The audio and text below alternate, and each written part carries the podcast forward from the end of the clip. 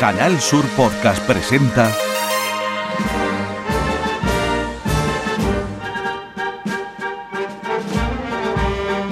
El llamador.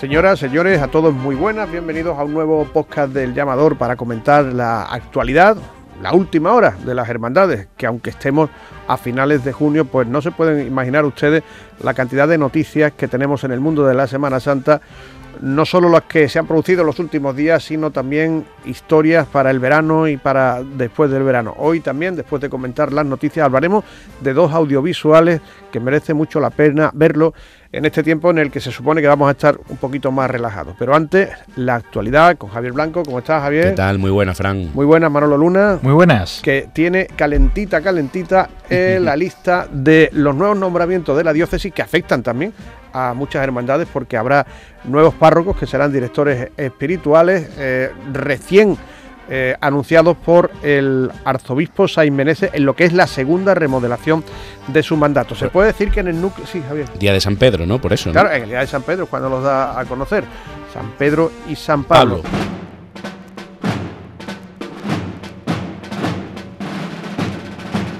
el núcleo duro del arzobispado se queda tal como está, ¿no? Sí, se queda tal, tal como está, no hay un cambio sustancial por ejemplo, nos hacíamos la pregunta de eh, un vicario general, pero claro, nos respondían desde la propia archidiócesis eh, señalando que los obispos auxiliares son vicarios generales en sí. Entonces, bueno, pues el núcleo duro se mantiene de cara a 2000, final de 2023, principio de 2024, preparación del Congreso Internacional de Hermandades y Cofradías. No se mueve Marcelino Manzano, que sigue siendo delegado de Cofradía, no se mueve Manuel Vázquez Lombo que sigue siendo delegado de asuntos jurídicos, aunque le dan la parroquia premium ¿no? de, la ciudad. Sí, una de las parroquias eh, premium, eh, podríamos considerarlo como un premio. Eh, debido a que la Delegación de Asuntos Jurídicos, básicamente y llanamente para todos los oyentes, está todo el día peleando con las hermandades, eh, sobre todo en el tema últimamente actualización de reglas a las normas diocesanas y bueno, cuestiones de elecciones y demás y todo tipo de consultas. Entonces, en la parroquia de San Lorenzo se encontraba Francisco de los Reyes Rodríguez, eh, Paco de los Reyes, conocido por muchísimos cofrades, durante más de aproximadamente casi 20 años. Ha hecho un gran trabajo y la parroquia de San Lorenzo, una de las más más importantes de, la ciudad. Allí es donde eh, a partir de septiembre prácticamente comenzará su labor eh, pastoral Miguel Vázquez Lombo, después de haber hecho otra gran labor en la parroquia de San Lucas Evangelista, que mucha gente lo conocerá. Allí hay un grupo de fieles eh, de la Virgen de la Caridad, que incluso sale en, una procesión antes del, pregón de la Semana Santa, ese sábado. Allí estuvo el gran poder en, las misiones a tres barrios. Y bueno, pues Miguel Vázquez Lombo se va a ocupar a partir de las próximas próxima semana, próximos meses de San Lorenzo.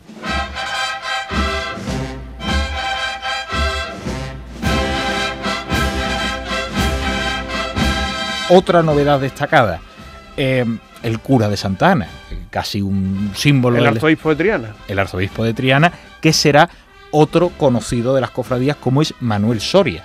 Eh, se jubilaba Manuel de Azcárate, eh, y Manuel Soria se hará cargo de esta eh, parroquia de Triana. Lombo será el director espiritual de las hermandades de su feligresía. Allí está el gran poder, está la soledad de San Lorenzo, está el dulce nombre. Manuel Soria será el director espiritual de la Esperanza de Triana. Además que está puesto en la regla, ¿no?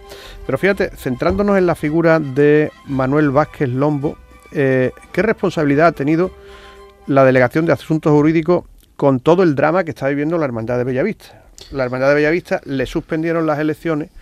Eh, la hermandad ha tenido que clausurar el comedor social, que fue uno de los grandes logros de esta, de esta cofradía.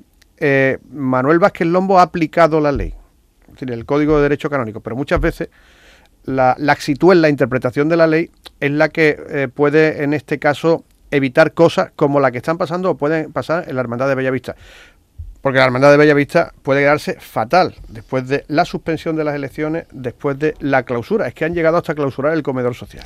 Sí, eh, la verdad es que además era un, pues se estaba haciendo una obra social muy importante, incluso por la que se llegó a pedir la coronación canónica de la, de la Virgen del Dulce Nombre de Bellavista, una hermandad que, que vertebra el barrio, un barrio muy grande ya en las afueras de, la ciudad y que eh, además están pasando por el trance de no tener la parroquia. De hecho, las imágenes siguen todavía en la iglesia del Sagrado Corazón durante varios años. Ya saben que los últimos viernes De Dolores estaba saliendo de una carpa y ahora pues también y sobre todo pues, pues bueno, pues la suspensión de, de la actividad de ese comedor social que tanto bien hacía. En Bellavista sigue habiendo un problema.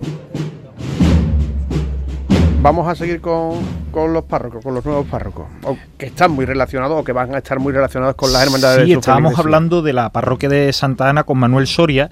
Eh, verá que tendrá trabajo por, por delante eh, porque digamos que es la dirección espiritual de no solo la Esperanza de Triana, que es un auténtico eh, fortín en el barrio, sino que hay una serie de eh, cultos durante el resto del año, novena del Rocío de Triana, cultos de Madre de Dios del Rosario, Carmen de Santa Ana, la Hermandad de la Divina Pastora, que uno que tendrá que atender eh, debido a que es una de las parroquias más importantes. Continuando, digamos, con... Oye, espérate, que se me ocurrió. El, el padre Ascárate era antivelas. Tú has visto cómo se ponían los quinarios de, de la, del Cristo de las Tres Caídas, de, de la Esperanza de Triana, el centenario. Eran Eso es una buena pregunta. Cultos de cumpleaños, ¿no? Yo no sé si si Manolo Soria pues mmm, tendrá un poquito la manga más ancha ¿no? para estas cosas, ¿no? Ahí a lo mejor me, me imagino que se agarrarían en, en, la restauración del retablo de claro. Pedro de Campaña, mm.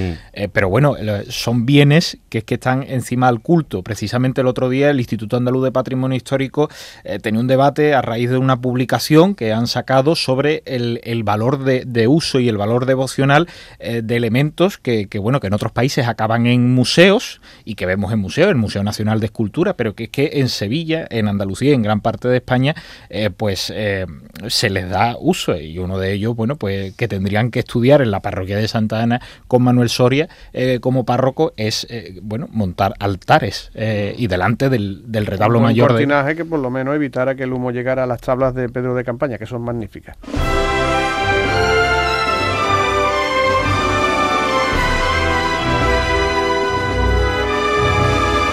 Más. Una situación que, que se estaba dando eh, era eh, que Jesús Maya, que se ha jubilado, estaba en San Pedro, era el vicario de Sevilla eh, Zona 1, y estaba llevando San Pedro, San Juan de la Palma, incluso San Martín y San Andrés. Pluriempleado del todo. Pluriempleado, evidentemente con ayuda, pero eh, pluriempleado. Se separan esas dos feligresías de nuevo y eh, Antero Pascual se hace cargo de la Vicaría Sevilla Zona 1 y de San Pedro y San Juan de la Palma, y Francisco de los Reyes eh, Rodríguez, que era de la parroquia de San Lorenzo, ahora se hace cargo de San Andrés y San Martín. Eh, se dividen y para que se hagan una idea los oyentes, San Andrés y San Martín llega hasta, hasta el Santo Entierro, la iglesia de San Gregorio, eh, y la, San Pedro y San Juan de la Palma hasta Montesión. Más o menos ese es el mapa de la, de la feligresía. Una gran novedad, la delegación para la causa de los santos, que la llevaba Teodoro León, actual eh, obispo auxiliar, por primera vez en la historia la llevará una mujer. Eh, Monte Chacón. Ahí están los expedientes de el beato Marceno Espínola, que están parados. Eh, el venerable Miguel de Mañara, que todavía no es beato, entre otras causas que, bueno, pues tiene que estudiar la archidiócesis de Sevilla de cara a tener en el futuro, futuros más santos. Más santos. esas son las principales novedades.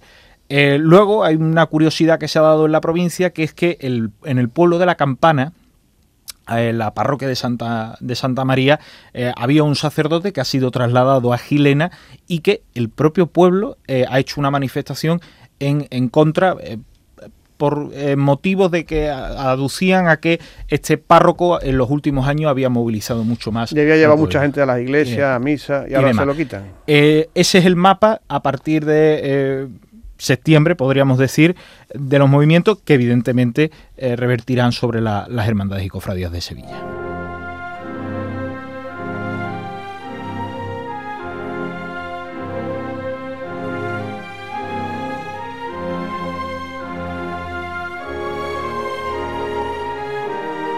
Y elecciones. Vamos a llegar a julio con muchos nuevos hermanos mayores, por ejemplo el de La Amargura, Aníbal Tobaruela, que es el más reciente, se presentaba solamente esa candidatura.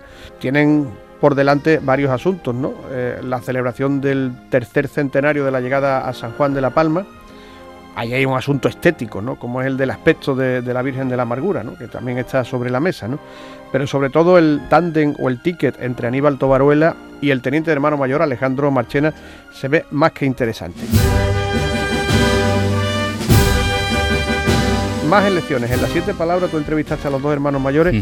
Eduardo Pérez es quien ha salido. Parecía que era el que partía con más ventaja. Hace solo una semana estábamos en, precisamente pues, pues con esas elecciones que la verdad es que para el, electorado de las siete palabras fue multitudinario. Llegamos a ver bastante cola en la plaza, en la plaza de Teresa Enríquez, cuatro horas para votar y, bueno pues se veía perfectamente que, que había una ventaja evidente entre Eduardo Pérez y el otro candidato finalmente pues, pues salió, así, así vimos los resultados y, bueno, parece que es un hombre de, toda la vida de la hermandad, ha sido prioste, también son muchas personas que estaban siempre trabajando allí en San Vicente, también no digo que el de la otra candidatura no, ni mucho menos, pero, pero bueno, parece que quieren salir adelante después de aquel cabildo tan doloroso del posible cambio de la Virgen de la Cabeza y esas son las intenciones que manifestó aquí en el llamador el otro día y esperemos que haya, lleguen a un consenso entre todos y, y la hermandad pues consiga unificarse por fin. ¿no? ¿Creéis que va a recortar el recorrido? Porque es una de las cosas que pretendía. Que el recorrido de vuelta es un desastre. El recorrido de la ida también, ¿no? Bueno, el recorrido de la ida realmente es que yo lo entiendo, porque saliendo a las 7 de la tarde haces barrio, eh, haces que, bueno, hace suyo la calle Baño, la calle Goles, que te diría además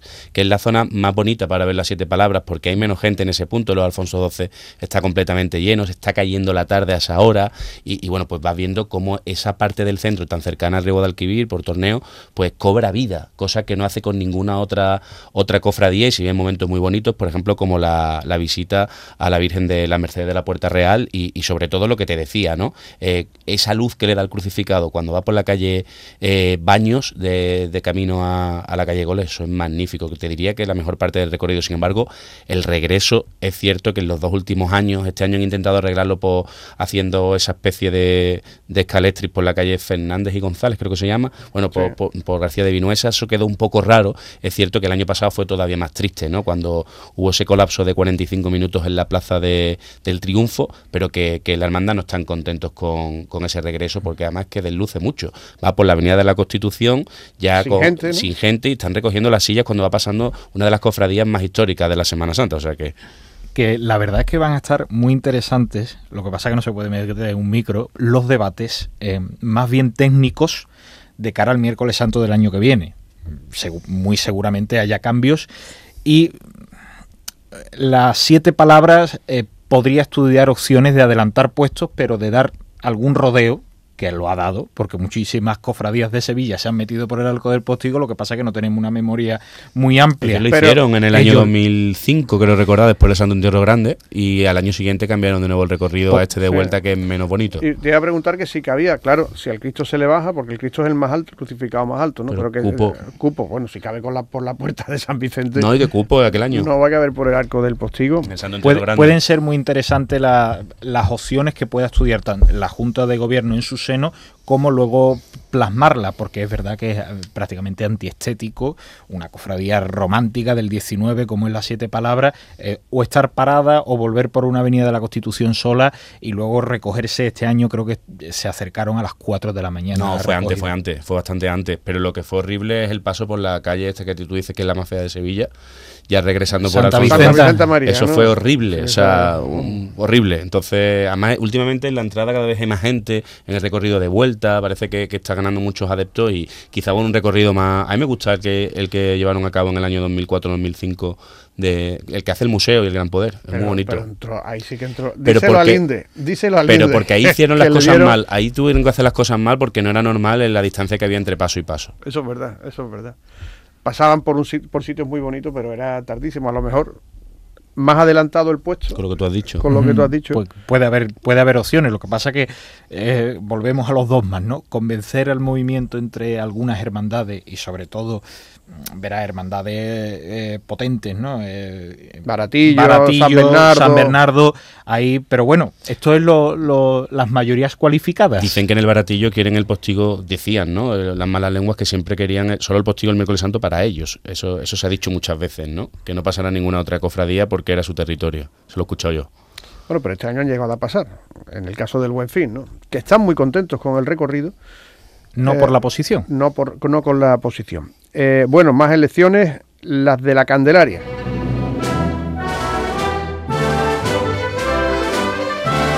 Aquí José Antonio Fernández logró acceder a unas elecciones sin eh, ningún candidato más, porque Álvaro Delgado se, se cayó de la lista, esta que fue la primera candidatura que se anunció, en la que ha seguido adelante y ha salido elegido, y las otras elecciones también con dos candidatos, la de la Trinidad, resultó elegido José Antonio Muñoz, ya lo escucharon ustedes aquí en la entrevista que le hizo Juan Mi Vega.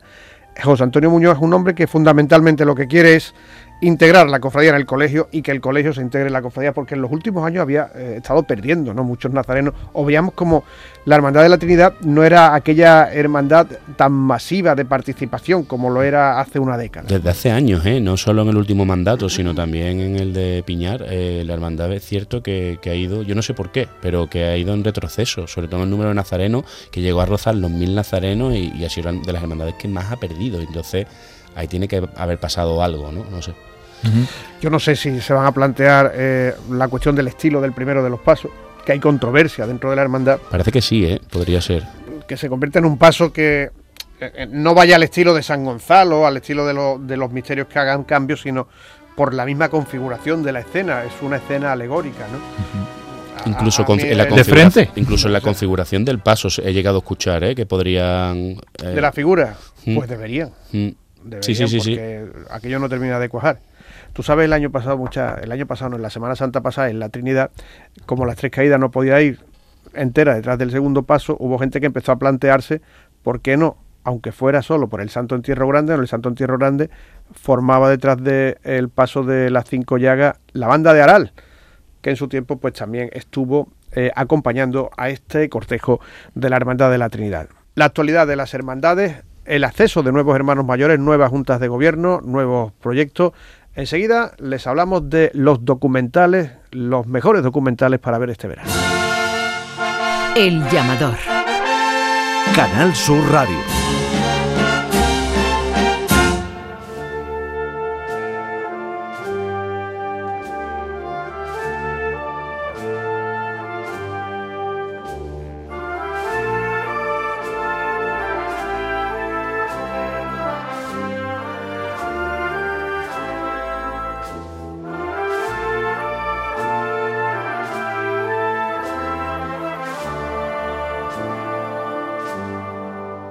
¿Y qué hacer este verano? Aparte de escuchar las retransmisiones del llamador, los podcasts del llamador, las marchas que vayan surgiendo por ahí, etcétera, etcétera. Tú te pones a ver la, tele, bueno, la tele, en podcast también. Y claro, hombre, por supuesto, es un buen momento para, escuchar las retransmisiones que, nosotros hemos contado y que, y vas viendo también los fallos, las barbaridades que decimos por tantas horas de directo y bueno, pues te, te traslada a un momento. Hay más gente de las que creemos, ¿no? Que se pone en Semana Santa, a, perdón, en verano a escuchar Semana Santa, ¿eh? Sí, sí. Me, me, consta, muchísima gente. ¿no? Es el momento para saborear y paladear. Y, y, en los últimos tiempos, pues lo que podemos ver son eh, documentales hechos es profeso para, para YouTube, para las redes, como el que desde hace unas semanas podemos ver de la participación del beso de Judas en el Santo Entierro Grande. Un, documental específico de, de algo que fue eh, bastante llamativo, bastante masivo, porque fue la gente a, ver este paso de, la Hermandad de la Redención y un documental que ha hecho Ignacio Cáceres, que también tiene que ver mucho con el llamador. Ignacio, ¿qué tal? ¿Cómo estás? Muy buena, Fran, y a todos también los compañeros. ¿Tú también ves en verano vídeos de Semana Santa? yo soy más de... yo es que no soy de vídeos en general, parece mentira, soy, no soy de vídeos en general de, Semana Santa. A mí me gusta más eh, recuperar los podcasts y, o escuchar la radio o las retransmisiones, pero sobre todo los podcasts. Me gusta más repasar los podcasts de, los programas del año. Tú que eres futbolero, de torneo de verano ya no hay, ¿no? En verano, ¿no? Bueno, este verano hay hasta un derby en México, con lo cual...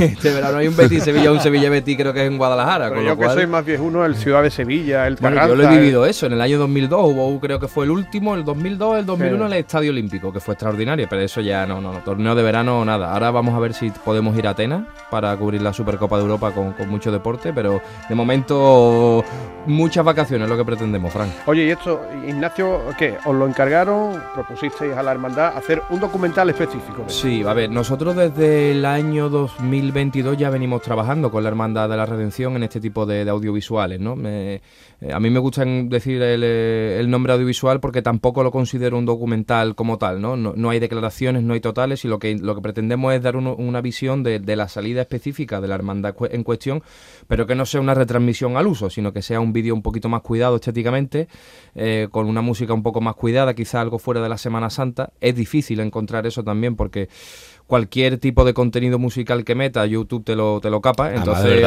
te lo capa, entonces bastante es difícil, hay que buscar un banco de imágenes en condiciones que bueno, que te, que te permita utilizar las marchas, perdón, las marchas o las músicas, las composiciones para que YouTube no, no lo cape, y esa es la idea, ¿no? Nosotros en Sevilla Santa nacimos con, bueno, la, la, la prioridad de ofrecer servicios de comunicación a las hermandades de todo tipo, desde una página web, gestión de redes sociales, hasta creación audiovisual, y es cierto que desde que empezamos, em, lo que más nos han demandado ha sido ese tipo de, piezas, ¿no? El año pasado con Redención hicimos eh, la salida, mm, el Vía Crucis desde San Ildefonso a los Gitanos, que llovió aquel día, hicimos la salida el lunes santo, estaba previsto hacer la entrada también, pero como llovió se tuvo que resguardar en El Salvador, lo cogimos hasta ahí, y después hicimos el traslado desde El Salvador hasta San Ildefonso también. Entonces, bueno, las relaciones que mantenemos con la hermandad son buenas, la verdad es que nos han tratado extraordinariamente y este año hemos vuelto a repetir, se pusieron en contacto con nosotros y querían, bueno, pues hacer junto con Jesús Olmedo la salida y la entrada el lunes santo por esa vuelta a Santiago, ¿no? que era bastante importante para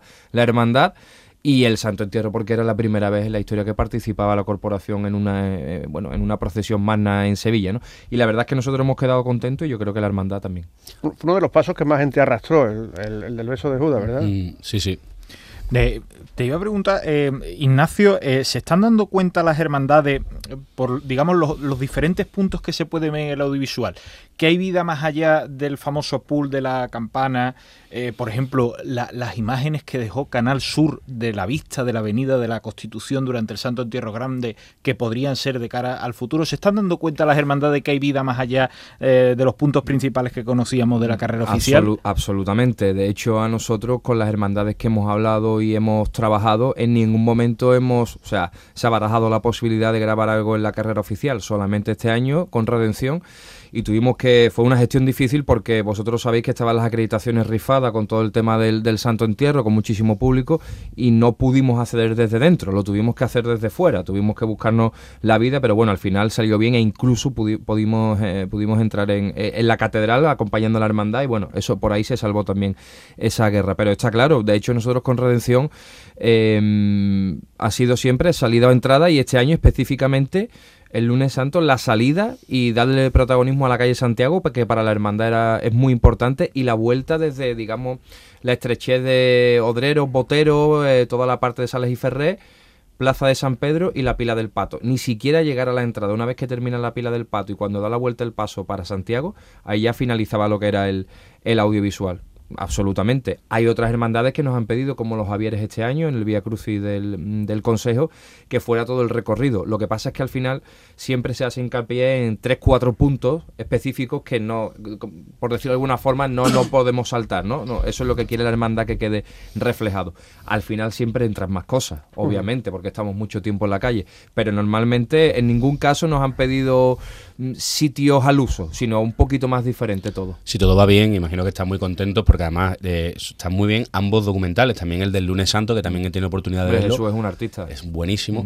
Y yo lo que te quería eh, preguntar, que bueno, que en el horizonte, si todo va bien, tenéis ahí el, el 11 de septiembre, como que es el día que se ha anunciado como la vuelta de la hermandad desde San Ildefonso a, Santiago y por supuesto ya se está hablando, ¿no? Y ya se, eh, los hermanos lo aprobaron la apertura del expediente de la coronación canónica de la Virgen con todos los actos que eso puede conllevar, ¿no? Hombre, no, para nosotros sería una alegría absoluta, ¿no? Nosotros, bueno, yo no tengo que decir nada, la hermandad sabe que en Sevilla Santa está a disposición de, la hermandad de la redención y de cualquier hermandad que, que nos solicite, pero por supuesto, es decir, si la hermandad nos lo pide para, para el traslado estaríamos disponibles y qué decir de una coronación que, bueno, la hermandad lleva trabajando en eso desde hace años eh, me consta que desde el seno de, la corporación es una es una petición y es una iniciativa que la, que la hermandad era muy deseada eh, y que ha sido eh, ha generado bastante alegría y efusividad dentro de, la corporación y del cuerpo de hermanos.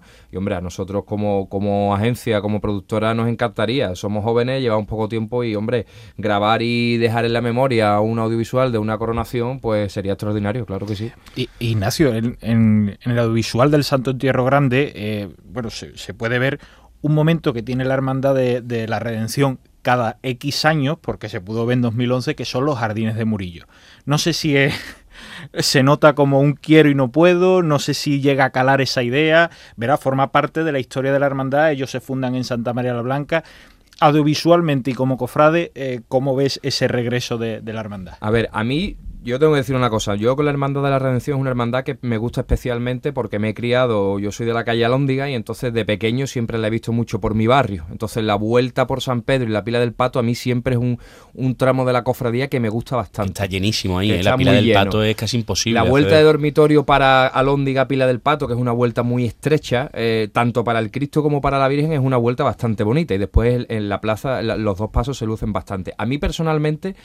Em, me gusta mucho la vuelta, la vuelta de la hermandad por el barrio, pero es obvio y cierto, y creo que ya se ha visto en, no solo en este audiovisual, sino en muchos anteriores, en, en retransmisiones antiguas, que, hombre, eh, por los jardines ese paso gana muchísimo también, ¿no? Gana muchísimo. Y le da mucho lugar, que es lo importante sobre todo para mí, ¿no? En este tipo de pasos de misterio, que acompañan a tanto público, a que tú puedas acompañar al paso en una recta que tiene 150 metros, 200 metros y que le puedas ver 3, 4, 5, 6 marchas, ¿no? Que eso también le gusta mucho a la gente y es difícil de hacerlo con este paso de misterio que desde que sale desde la calle Franco... Mmm, Mm, o te metes delante o acompañarlo es imposible, absolutamente imposible. Porque es el rally eh, por venir Dakar, si no la gente de, La Paz haría ese recorrido siempre. Claro. Porque este año se quedaron con los jardines de Murillo. Lo que pasa es que eh, vienen de muy lejos, es una de las hermandades que, que de, que viene desde un lugar más alejado del centro, pero les hubiera encantado, porque ese sitio eh, es un sitio para, para las cofradías además de día, ¿no? que la, mucho mejor la, Candelaria mucho mejor de día que de noche, ¿no? Cuando pasa por allí, ¿no? Totalmente. De todas formas, en cuanto a, la redención y el paso por los jardines, a mí este año, eh, lo poco que pude estar me, me gustó, me gustó bastante, y después el resultado del vídeo también me ha gustado porque es verdad que ya era de noche, pero también cogió un tramo que estaba anocheciendo, entonces fue bastante, bastante bonito. Yo en la hermandad no sé cómo está la cuestión de si se lo plantean o no se lo plantean, o no, se lo plantean, la verdad es que lo desconozco. No, Solo como algo extraordinario, dijo el hermano mayor. A mí personalmente me gusta mucho la vuelta por el barrio, la verdad, me gusta. Pues van a tener que ir por allí, porque como saquen el nuevo llamador, ese, que ese de la, del pájaro coronado, sí, sí. van a tener que llevar una UBI móvil porque ese es de los que le provoca los estigmas, ¿no? A los capataces. Las heridas en las manos, ¿no? Claro, bueno, ya más de uno. Con, con la giralda del llamador de la estrella y del de Montesión, más de uno ha ido con la mano como el Padre Pío, ¿no? Vendada absolutamente, ¿no? Eh, sí, eh, sí, Manolo. No, eh, Ignacio, la, digamos, la, la pandemia marca un antes y un después, eh, se desarrollan los sectores audiovisuales de las hermandades, sigue habiendo eh, mucho trabajo manual, eh, porque, pero el, capítulo de comunicación, evidentemente en instituciones está más que desarrollado, en empresas, pero en las hermandades queda mucho por hacer. Hombre, yo creo que sí. A ver, nosotros en Sevilla Santa, cuando nace la idea de crear la, agencia, somos tres, cuatro periodistas más un eh, más un realizador, eh, que decidimos montar este proyecto porque veíamos claramente, trabajando en los medios de comunicación, que salvo las hermandades más importantes, y que se me entienda bien con lo que quiero decir, había muchas hermandades que tenían una carencia comunicativa absoluta, es decir, de mandar una nota de prensa al periódico y la nota de prensa, permítanme que lo digan, no era una nota de prensa. O sea, una nota de prensa, hermanos en Cristo. Efectivamente, eso no es una nota de prensa, eso no es publicable, ¿no? Entonces, bueno, eso unido a la gestión de las redes sociales, unido a diseños web un poco anticuados y demás, que hay muchas hermandades que han mejorado sus diseños web, muchas, muchas, pero no todas, decidimos abordar, digamos, una agencia que intentara copar todo ese mercado, ¿no? Eh, ¿Ha mejorado la situación de las hermandades? Sí. ¿Nos cuesta? Sí. Nos cuesta convencerlas en muchas ocasiones, cada vez menos también. Y esto es muy simple, voy a ser, voy a ser bastante franco. Es muy difícil o resulta complicado explicarle a una hermandad que pague por una cosa por la que nunca ha pagado. Claro. Es difícil explicárselo.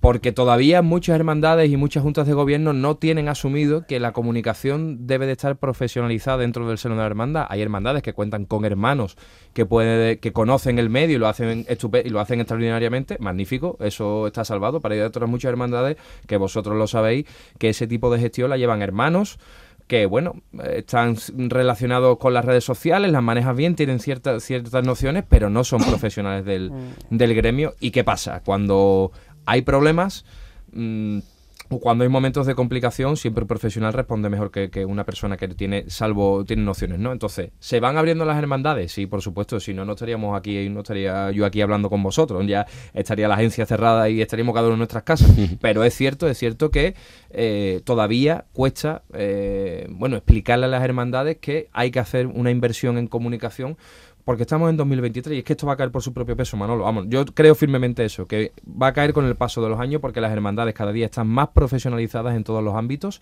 Cada día buscan a profesionales para su música, sus tallas, sus imágenes, su, las flores, eh, estudios de cualquier tipo. Eh, y la comunicación es otro brazo más dentro de una hermandad. Yo te voy a contar una anécdota y me alegro mucho de que haya hermandades que estén apostando por profesionales, en este caso tú que te conocemos y vamos, eres referencia para nosotros en las retransmisiones, pero es verdad, siempre apostamos, vamos, yo no soy nadie, pero siempre apostamos por ti, nos gusta mucho cómo lo hacen, ¿no? Eh, una vez eh, me dio por aventurarme también en una historia así, hace ya unos años, antes de la pandemia, en una hermandad súper potente, que necesitaban a alguien, a un profesional que, llevaran esto, ¿no? me corrió un proyecto de más de 50 folios.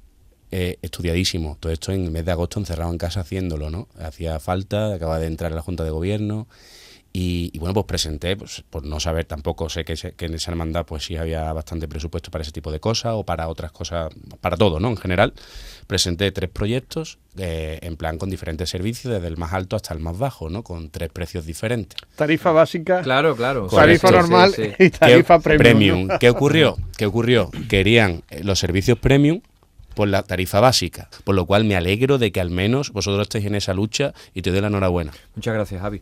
A ver, eso, eso pasa y, esa batalla yo creo que va a, va a caer con, con, el tiempo, ¿no? Eh, nosotros en el caso de Sevilla Santa lo que estamos, es decir, sabemos que es, un, es, una, es una gestión a medio o largo plazo, ¿no? Al final cuando tú eh, buscas a profesionales para, no sé, te vas a comprar un coche, intentas ir a un mecánico de confianza. Eh, cuando vas a hacer una obra en tu casa, intenta ir a unos albañiles que tú sepas que tienen. Bueno, pues esto es lo mismo, ¿no? Es, exactamente lo mismo.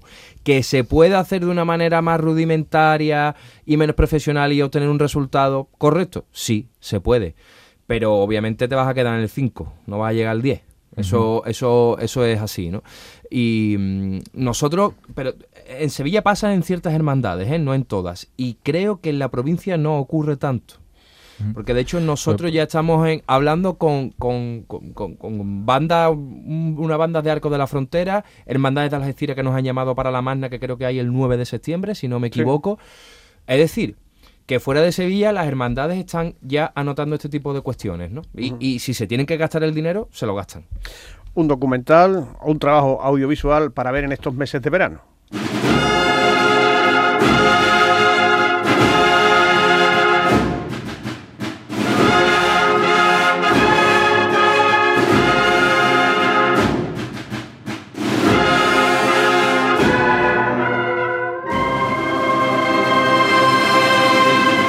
También en estos meses de verano recomendados especialmente por el llamador otro audiovisual que es el que ha publicado en sus redes la Hermandad del Santo Entierro realizado por Jesús Olmedo que se encuentra con nosotros. Jesús, ¿qué tal? Muy buenas. Hola Fran, buenas tardes, ¿qué tal? Bienvenido al llamador y sobre todo enhorabuena porque hemos visto el documental y la verdad es que es una maravilla lo que has podido reflejar en esos, me parece que son 18 minutos, ¿no? Sí, aproximadamente unos 20 minutitos dura, dura ese documental y la verdad que estoy muy contento por, por el, resultado y por la buena acogida que ha tenido entre, entre todos los cofrades. Tú sí te centras en las imágenes, en la campana, pero eh, quizás lo más llamativo del documental sea lo que grabas antes de que saliera el Santo Entierro, ¿no? Cosas que no conocíamos. Yo no, yo no conocía que se, los soldados romanos se ponían a hacer guardia delante de la urna, como ocurrió en Jerusalén cuando Pilatos mandó a los soldados a que hicieran guardia delante del sepulcro. Eso es. Eh, bueno, en un principio, cuando la Hermandad del Santo Entierro contacta conmigo, eh, la parte importante sí que era el Santo Entierro Grande, con todos los pasos, que es la parte que vemos en campana, pero sí que me piden un poco recoger todas las vivencias y todas las sensaciones de la previa, ¿no? El, día anterior, el documental, de hecho, eh, comienza con los hermanos poniendo las flores y colocando todo el altar de insignia, y luego el propio Sábado Santo, que sí que se ven esos detalles que comentas de de los romanos haciendo escolta al sepulcro o el detalle del pergamino donde van todos los hermanos fallecidos eh, bajo el manto. Entonces sí que son detalles que a mí personalmente sí que me gusta recoger en, todos mis trabajos. Y sobre todo llamó mucho la atención, me acuerdo yo que el, año pasado cuando estaba viniendo el cachorro por la calle Alfonso XII, Javi, que tú estabas allí delante, hablaba del espectacular contraluz ¿no? que ofrecían los pasos cuando se ponían delante de, la calle Alfonso fue Fue increíble, ¿no? En concreto, además solo fue el paso del Cristo de la Aspiración, del cachorro, y, aquello fue impresionante. Vamos, se puede ver en nuestras redes sociales que, lo estuvimos grabando, y, ese contraluz, vamos, eso sí que es para un premio de hemófilo. Además, eh, Jesús Olmedo lleva muchísimo tiempo, porque desde que estudiaba la carrera ya, es joven, ¿no? Eh, ya empezó a hacer este tipo de documentales. Creo que, eh, corrígeme si me equivoco, estuviste con los gitanos, creo que fue, ¿no? Sí, empecé ahí un poquito, eh, fue justo antes de la pandemia, cuando yo ya decido comprarme mi equipo y empiezo a hacer eh, mis pequeños vídeos. Y, y, bueno, llegó la pandemia que se cortó un poco un poco todo y entonces ahí tuve que parar y desde el año pasado sí que lo retomé bastante más, aparte de este documental para Santo Entierro he hecho otros trabajos esta Semana Santa, cuando para el Carmen que aún está pendiente de estrenar, como para la agrupación musical Virgen de los Reyes y también estuve con los compañeros de Sevilla Santa el lunes santo estuvo con nosotros, de las el beso de Judas. Muy buenas Jesús, ¿eh? me alegro saludarte. ¿eh? Buenas, igualmente. Me alegra saludarte. Hablaba yo de los contraluces porque también en la película del Santo Entierro salen otros contraluces preciosos, ¿no? Como el del Señor de la Cigarrera o cuál fue otro que vio Fran, uno que viene por ahí por la Plaza del Duque. Me parece que es el Señor de la Victoria de Exactamente, la también es, hay muy bonito, eso es. Es verdad que al principio de la tarde la luz de la campana no jugaba demasiado a favor, pero conforme va fue bajando el sol, la verdad que dejó imágenes bastante bastante bonitas y por su acento, eh, él es un enamorado de, Sevilla, pero eh, Jesús es manchego, ¿no? Y, enamorado de, la ciudad, es así, ¿no? Eso es, yo soy de Puerto Llano, pero bueno, llevo ya casi media vida yendo a Sevilla en Semana Santa y aparte que estuve viviendo unos años por allí. Eh, fijaros, y, esto lo podemos comentar todo, la Hermandad del Santo Entierro, que era una hermandad hasta hace unos años absolutamente cerrada, costaba trabajo pues pues incluso saludar o preguntar no porque era una hermandad que vivía para adentro no como con este tipo de trabajo y bueno con toda la política de comunicación que ha llevado a cabo con el Santo Entierro Grande incluso antes eh, se ha abierto totalmente a la sociedad eh, a nosotros nos comentaban eh, con el Santo Entierro y el año pasado con el Cristo de Burgos que también es una hermandad no quizá a lo mejor tan cerrada como el Santo Entierro pero bueno con un cariz similar no y y abordamos tres, cuatro proyectos de este estilo, más eh, hacer por primera vez, que a mí me parecía sorprendente en el año 2022, retransmitir, bueno, un poco eh, el, paso de la cofradía por el miércoles santo. Y en la hermandad quedaron bastante contentos y ahí se trataba de explicarle a la gente que no por ser de negro tienes que ser una hermandad que no informe de lo que haces o que no seas creativa a la hora de contar tus cosas, ¿no? Pues en el Santo Entierro creo que este año lo han bordado con la iniciativa de hacer una procesión magna y sobre todo por contar con Jesús para hacer un audiovisual extraordinario. ¿Con qué plano? Sí, sí, sí, sí. No, eh, lo que iba a comentar, que yo siempre suelo preguntar a las hermandades un poco qué límites me ponéis, y es verdad que tuve total libertad, también como no hacen mi trabajo y saben que lo trato con cierta delicadeza, que no voy a, no voy a captar momentos que no, que no proceden, pero, pero sí que ahí tuve total libertad y la verdad que al final que, que una hermandad te dé libertad, eh, pues a mí como, como como, como autor de, estos trabajos, pues la verdad que, me alegra mucho que, así sea. Este tipo de documentales o de trabajos audiovisuales se consumen como rosquillas, ¿no? Fuera de Sevilla, fuera de Andalucía.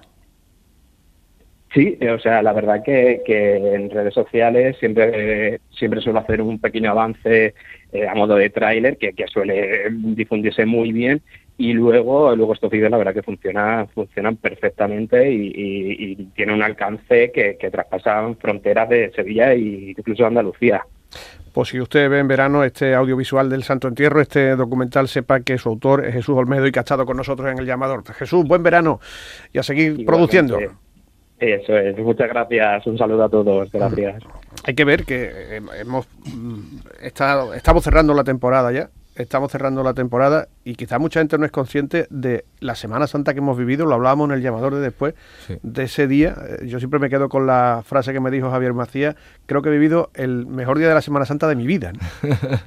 Hombre, el Sábado Santo fue, fue extraordinario, fue extraordinario, fue una exhibición museística de la ciudad, ¿no? fue demostrar la fuerza que tiene la Semana Santa, es decir, y faltaban cosas, obviamente, y cosas magníficas, ¿no? Faltaban, pero fue, como decir, aquí estoy yo, ¿no? Eh, ¿Hay alguna duda de que esta Semana Santa es la mejor del mundo? Sin, siendo chauvinista o ombliguista, me da igual, pero... fuera complejo, sí. Eh, es decir, ¿hay alguna duda? ¿A alguien le cabe alguna duda de que esta es la mejor Semana Santa que hay? Pues creo que es indiscutible que lo del Sábado Santo se demostró, ¿no? Apabullante, ¿no?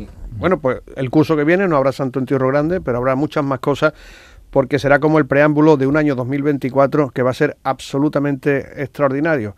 Ahí están pues todas las convocatorias que están hechas, el Congreso Internacional, que va a tener un colofón. Mm, ¿Sabemos algo más? Yo sigo pensando que van a ser las, esperanzas, ¿no? Las que salen a la calle, ¿no? Está, tú no lo buena, No, no, no, buena oportunidad iba a decir para hacer otro audiovisual. ya buscando, el, buscando el business. Porque está también la coronación de la piedad del baratillo. Claro, claro. Bueno, y sale la estrella también, ¿no? Sale la estrella y saldrán los estudiantes, creemos. Y el Cristo de Burgos. Y el Cristo de Burgos. El Cristo de Burgos, el Cristo de Burgos tiene un, acto además eh, muy bien consensuado. Sale en una mañana y vuelve en la misma mañana, una misa en la Plaza de San Francisco. Los estudiantes tienen claro que en su ADN está celebrar las cosas a lo grande y celebrar a lo grande sacando los dos pasos con música los dos pasos. Pues mira qué bien, ¿eh? Y en este caso, pues también, sin complejo, estrenando el paso de Cristo, sin complejo, verás, si una hermandad celebra sus cosas quedándose en su templo, pues hay otra que lo celebra sacando a sus dos titulares en la, a la calle. A una de las mejores imágenes de la Semana Santa, cuidado, que... Yo diría, Javier, a dos de las mejores imágenes sí, de la también, también, pero Porque la Virgen de la, de la Angustia, sí, sí, mm. pero la Virgen de la Angustia, es, y, lo hemos podido ver en el, en el libro de, de, Alicia Iglesias Cumplido, ¿no? recientemente editado sobre, sobre Juan de Astorga. La, la imagen de de los estudiantes es una de las mejores dolorosas que hay en Sevilla. ¿no? Y además es una cofradía muy compensada muy compensada porque ya no solo es la Virgen que tiene y el Cristo, ¿no? sino es que es el paso de palio que tiene que es espectacular. Eso es. es que es una maravilla. y están hablando, ya que hablamos del año que viene, que la estrella incluso podía sacar los dos palios, ¿no? Ir para allá con el de Rodríguez Ojeda y volver con el de la coronación, ¿no? que es el de Garduño que se utilizó en el año 99. O al revés. O al revés, exactamente. Bueno amigos, lo vamos a dejar aquí porque tenemos este verano por delante y después llegará septiembre, momento en el que volverán los podcasts del llamador durante julio y agosto, pues tienen ustedes en las plataformas de Canal Sur pues todas las grabaciones, toda la Semana Santa, si quieren volverla a vivir o si quieren incluso volver a vivir la cuaresma o la cuaresma del año anterior o la del 2020 para, para saber pues lo mal que lo pasamos hace, hace tres años. Pues ahí está ahí están las grabaciones. Muchas gracias por estar aquí, Ignacio. A vosotros, Fran, por invitarme. Buen verano, Luna. Buen verano. Buen verano, Javi. Venga, hasta septiembre. Realizó Manolo Hernández. Amigos, un saludo. Adiós.